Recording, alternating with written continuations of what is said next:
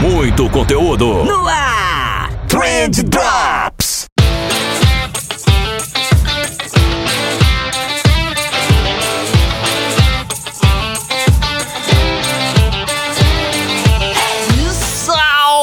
Social media, salve empreendedor, salve ouvinte! Tudo bom com vocês? Eu espero que sim, porque comigo tá tudo ótimo. Eu sou o Vinícius Gambetta, esse daqui é o Trend Drops do Trendcast da agência de bolso e hoje a gente vai falar sobre cultura cultura, o que, que é a cultura de uma empresa, por que, que ela é tão importante e por que, que eu considero a cultura muito mais importante do que qualquer estratégia dentro do teu negócio. É, vai ser um papo super legal, menos filosófico dessa vez, né?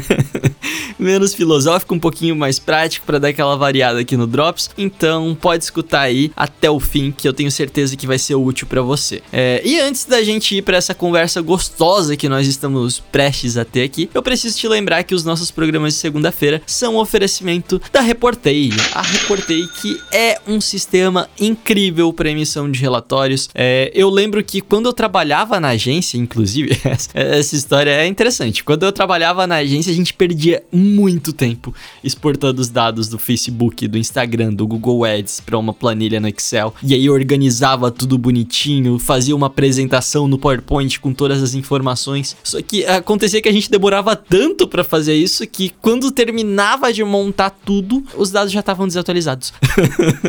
né? A gente levava ali tipo uns 3, 4 dias para ir fazendo, porque ia fazendo aos pouquinhos e tal. E aí quando ia apresentar pro cliente já tava tudo desatualizado, já, e, putz. né? Mas isso rolou só até a gente conhecer a Reportei, conheço os caras há alguns anos já. E com a Reportei você emite relatórios aí em praticamente questão de segundos, né? É muito prático mesmo. Então testa lá www.reportei Play.com, a melhor ferramenta para emissão de relatórios que você já viu. E agora sim, jabá feito, bora falar de cultura.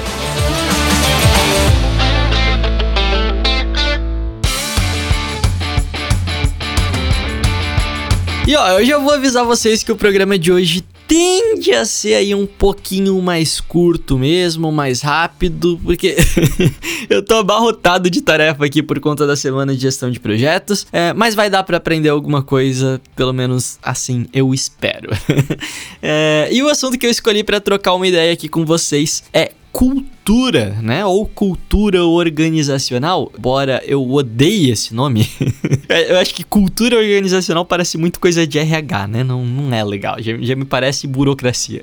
é, mas enfim cultura, né? Eu vou pegar aqui a definição do dicionário para vocês. E no dicionário, cultura significa abre aspas, conjunto de padrões de comportamento, crenças, conhecimentos e costumes que distinguem um grupo social. Fecha aspas. E é isso. Cultura é isso. Obrigado por hoje é só. Espero que você tenha.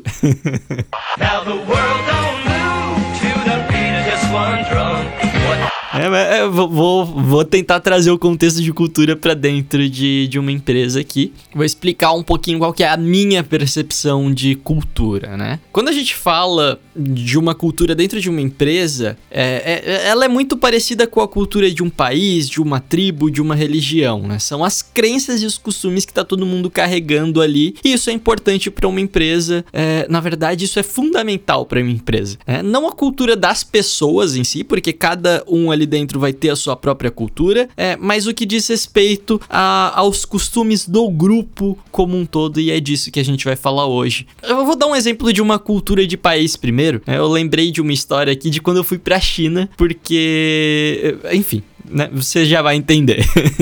Mas é muito cultural lá na China você dividir a comida, né? Então, quando você vai em um restaurante, você pede um prato, mas esse prato ele não é só seu, né? Você coloca ele no centro da mesa. Normalmente os restaurantes têm aquelas mesas com centro giratório e todo mundo acaba comendo daquele prato que você pediu, assim como você também pode comer o que as outras pessoas pediram. É, isso é um traço cultural, isso é, é super normal dentro da, da China. Mas Eu não sabia disso, obviamente. E quando eu fui almoçar com um grupo de chineses lá da empresa pela primeira vez, eu pedi o meu prato e no que ele chegou, eu tirei ele do centro da mesa, eu coloquei na minha frente e eu comecei a comer sozinho. E todo mundo ficou me olhando assustadíssimo porque eu parecia um animal ali. é, e hoje, pensando no que eu fiz, eu, eu acho que seria tipo se eu tivesse ido num rodízio de pizza aqui no Brasil e quando o garçom oferecesse uma fatia, eu tirasse toda a pizza dele e colocasse no meu prato, sabe? eu acho que seria mais ou menos esse o clima, assim. Foi bem deselegante. Eu acho que dá para categorizar dessa forma. É, mas voltando aqui pro meu ponto, né? Quando eu fiz isso, absolutamente ninguém entendeu o que tava rolando, né? E eu meio que acabei ferrando aquela experiência do almoço porque eu não tava adaptado àquela cultura igual isso aconteceram aí um milhão de outras gafes. E, e aqui eu falei ferrando entre aspas, né? Porque são só gafes, né? É até divertido, a gente deu risada naquela oportunidade ali depois. Mas quando a gente pega esses costumes muito específicos ou algumas crenças e objetivos que sejam muito inerentes a um grupo de pessoas e traz para um contexto de negócio da empresa, isso já pode complicar um pouquinho, né? Porque vai lá, quão positivo ou quão negativo é você trazer alguém que bagunce a tua cultura, né? Porque existe uma diferença gigante entre eu pagar um mico em um almoço com alguns colegas de trabalho na China e eu desrespeitar uma figura budista que é super respeitada na China, né? Um deles é um erro bobo, que as pessoas dão risada e de certa forma até ajuda a galera de lá a entender um pouco da nossa cultura, rola esse intercâmbio aí. Outro deles é um erro que causa antipatia, né? Que vai fazer com que o clima entre as pessoas não fique legal, que, né? Não, não vai ser bacana. Então, pensando no negócio aí, voltando mais uma vez, né? Às vezes você trazer alguém que é mais extrovertido para uma empresa, por mais que essa empresa seja mais séria, tá tudo certo, né? É bom, vai trazer percepções diferentes para dentro do negócio. Talvez isso faça bem para todo mundo que tá ali. Tá tudo, cara, perfeito né? Mas agora, se a tua empresa acredita fielmente que o suporte ao cliente é a parte mais importante da empresa e que todo mundo tem que trabalhar para isso, e aí você contrata alguém que não tem essa visão, que acha que o suporte é perda de tempo e que não está disposto a mudar esse tipo de pensamento, esse já é um desvio cultural que é super problemático dentro do teu negócio. Né? Você vai criar animosidades na tua equipe que vão acabar desengajando ela. Com certeza absoluta, você não quer ter uma equipe desengajada trabalhando contigo. Né?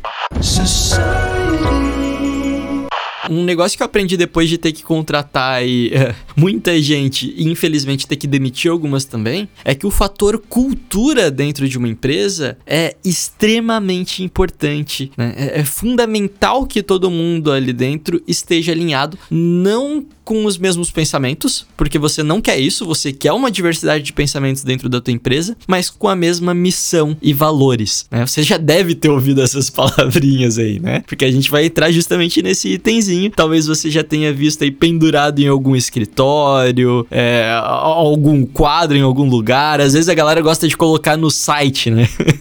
missão, visão e valores, ou no folder da empresa, enfim. Gente, é inútil você colocar missão, visão e valores no teu site, né? Por favor, se você tem missão, visão e valores no teu site, você vai entrar agora lá no teu WordPress e vai tirar isso.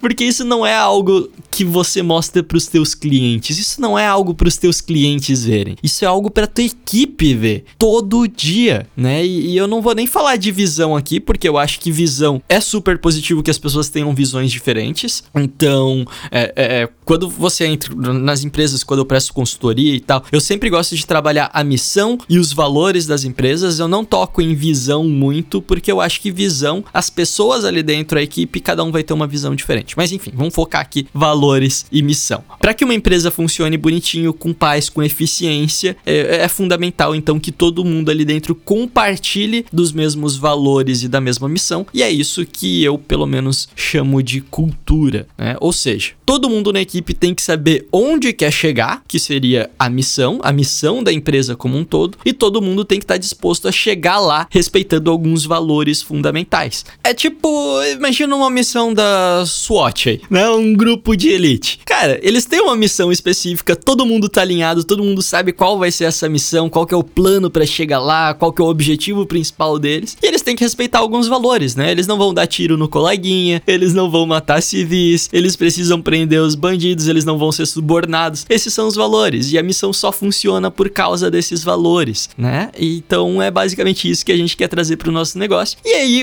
você provavelmente vai me perguntar agora, pô, Vinícius, beleza, mas como é que eu defino isso? E então, você não define, você descobre, né? Porque se você tem uma empresa, você já tem uma cultura, né? E aí não importa se você tá sozinho, se você tem um sócio, se você tem dois funcionários ou cinco mil. Já existe uma cultura dentro da sua empresa e quanto maior a empresa, obviamente, mais difícil fica de você entender qual é essa cultura, mas dá, dá para fazer, né? Quando a gente foi desenhar os valores da agência na época que eu tava lá, a gente chamou toda a equipe e todo mundo escreveu num papel 10 características de uma empresa perfeita, né? Na época a gente tinha, sei lá, oito pessoas na equipe, né? E terminou que a gente tinha ali uma super lista com 80 características diferentes do que seria uma empresa perfeita na visão de cada uma das pessoas ali da equipe. Então, olha só a visão, mais uma vez, como é importante cada um tem a sua, né? E aí a gente começou a agrupar as características que mais re se repetiam ali em todas as listas, categorizar elas em conjunto, discutir, enfim, né? A gente passou algumas áreas ali falando a respeito disso, até que a gente transformou ali aquelas 80 80 características em uma lista de só 10 e depois a gente começou a ranquear essas 10 características da mais importante para menos importante. E aí, por fim, definiu que as cinco primeiras eram as que mais tinham a ver com a gente e, e aqueles dali eram os nossos valores e a gente fez um quadro bonitão para colocar na parede e a gente vê aquilo todo santo dia, né? É, mas não para mostrar para o cliente, não para ser bonitinho, mas sim para nortear todas as nossas decisões. Né? Eu vou dar um exemplo aqui para vocês, porque a gente tinha lá o, o nosso primeiro valor, o, o, mais importante era sempre ser sincero com o cliente, né? E então não importava o que acontecesse, não importava o que o cliente pedisse, o que a gente tivesse feito de merda, a gente sempre seria sincero com o cliente. E aí toda vez que a gente pensava em não ser sincero, né, como todo mundo ali compartilhava desses valores, a gente olhava para o nosso quadrinho e tomava a decisão com base nele. E aí a gente tinha que ser sincero porque era isso que o nosso principal valor estava dizendo. Né? O, o nosso segundo valor, por exemplo, ele dizia que a empresa era um lugar seguro né? Que ninguém ali precisaria ter medo de falar nada, de perguntar nada, de assumir nada, né? Nunca seria, nunca ninguém seria repreendido por algo que tenha falado. E o fato da gente ter isso na nossa parede fez com que eu e o Gabriel parássemos para reavaliar o nosso posicionamento muitas vezes, né? Porque a gente não podia ir contra os nossos valores. E assim rolava com todos os outros valores. Eu não vou ler todos eles aqui para vocês porque eu não quero que você é, escreva os nossos valores. Eu quero que você encontre quais são os importantes para vocês, então eu não quero te influenciar nesse processo. Do it! Just! Mas o que eu aprendi é o quanto isso é importante. É, pra gente, ser sincero com o cliente era o fator primordial, né? Mas eu já dei consultoria pra empresa onde a gente montou esses valores e a coisa mais importante para aquela empresa era o convívio e a harmonia da equipe. E tá tudo certo, não, não existe errado aqui. Né? O que existe é uma representação cultural daquilo que acontece na tua empresa ou daquilo que você gostaria que acontecesse, daquilo que as pessoas ali dentro gostaria que acontecesse. E isso vai fazer com que todos se através disso, né? que todos compreendam e se esforcem para que para fazer essa cultura acontecer dentro da empresa. Assim como quando eu aprendi que eu precisava dividir a minha janta, eu me esforçava para fazer parte da cultura dos meus colegas, né? Para criar ali um ambiente mais confortável tanto para mim quanto para eles. E, e, e, quando eu digo que a cultura come a estratégia, né? Como tá no título do episódio, inclusive, essa é uma frase do Peter Drucker que na verdade ele disse que a cultura come a estratégia de café da manhã. Eu acho, eu acho sensacional essa frase, né? E o que ele quer dizer, né? É que não adianta absolutamente nada você ter a melhor estratégia do mundo se você não tiver uma cultura que comporte essa estratégia, que esteja alinhada com ela, né? É, um exemplo muito típico do mercado é o Nubank, né? Eu visitei a sede do Nubank em São Paulo e o Nubank tem como primeiro valor deles que eles querem que os clientes amem a marca, né? E todo mundo dentro da empresa sabe disso, todo mundo dentro da empresa compartilha dessa cultura e isso direciona todas as decisões lá dentro da empresa. Então eu troquei uma ideia com o pessoal lá é, e eles estavam falando que, pô, é, sempre que alguém lá dentro dá uma ideia do tipo, ah, mas a gente podia colocar umas letrinhas pequenas aqui para explicar a taxa e não sei o que, e aí uma outra pessoa levanta a mão e pergunta: Não, mas peraí, isso vai fazer com que os clientes amem mais o Nubank ou isso vai fazer com que os clientes amem menos porque eles vão se sentir enganados, né? E se a resposta for não, se a resposta for é, em desencontro com esse que é o principal valor deles, a ideia é descartada, né? E, e quando o Nubank começou a crescer, vários bancos tradicionais começaram a tentar copiar essa fórmula aí de desburocratização, de foco no cliente, de atendimento facilitado. E aí o que que aconteceu, né? Eles não conseguiram, porque eles foram engolidos pela cultura que já existia na empresa. A cultura deles comeu no café da manhã a estratégia que eles tinham pensado. É diferente do Nubank que conseguiu implantar essa visão e conseguiu implantar a estratégia deles porque a cultura comportava isso, né? E aí a gente tem alguns cases tipo do Banco Next, onde o Bradesco precisou criar uma nova empresa separada dos processos tradicionais do Bradesco, com uma outra imagem, uma equipe nova, né? Se você não sabe, o Next é do Bradesco, mas eles precisaram fazer isso para poder pensar em uma empresa que tivesse uma cultura alinhada com os objetivos deles, para eles poderem criar do zero esse negócio. E isso faz toda a diferença.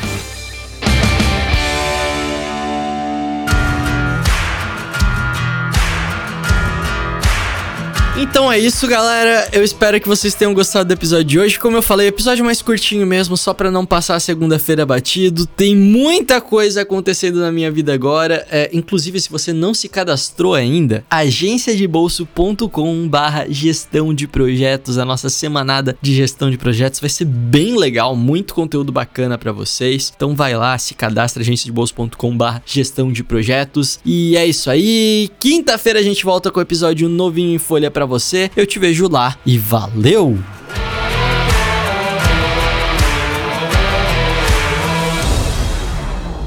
Esse Trendcast foi um oferecimento de Reportei, relatórios personalizados em segundos.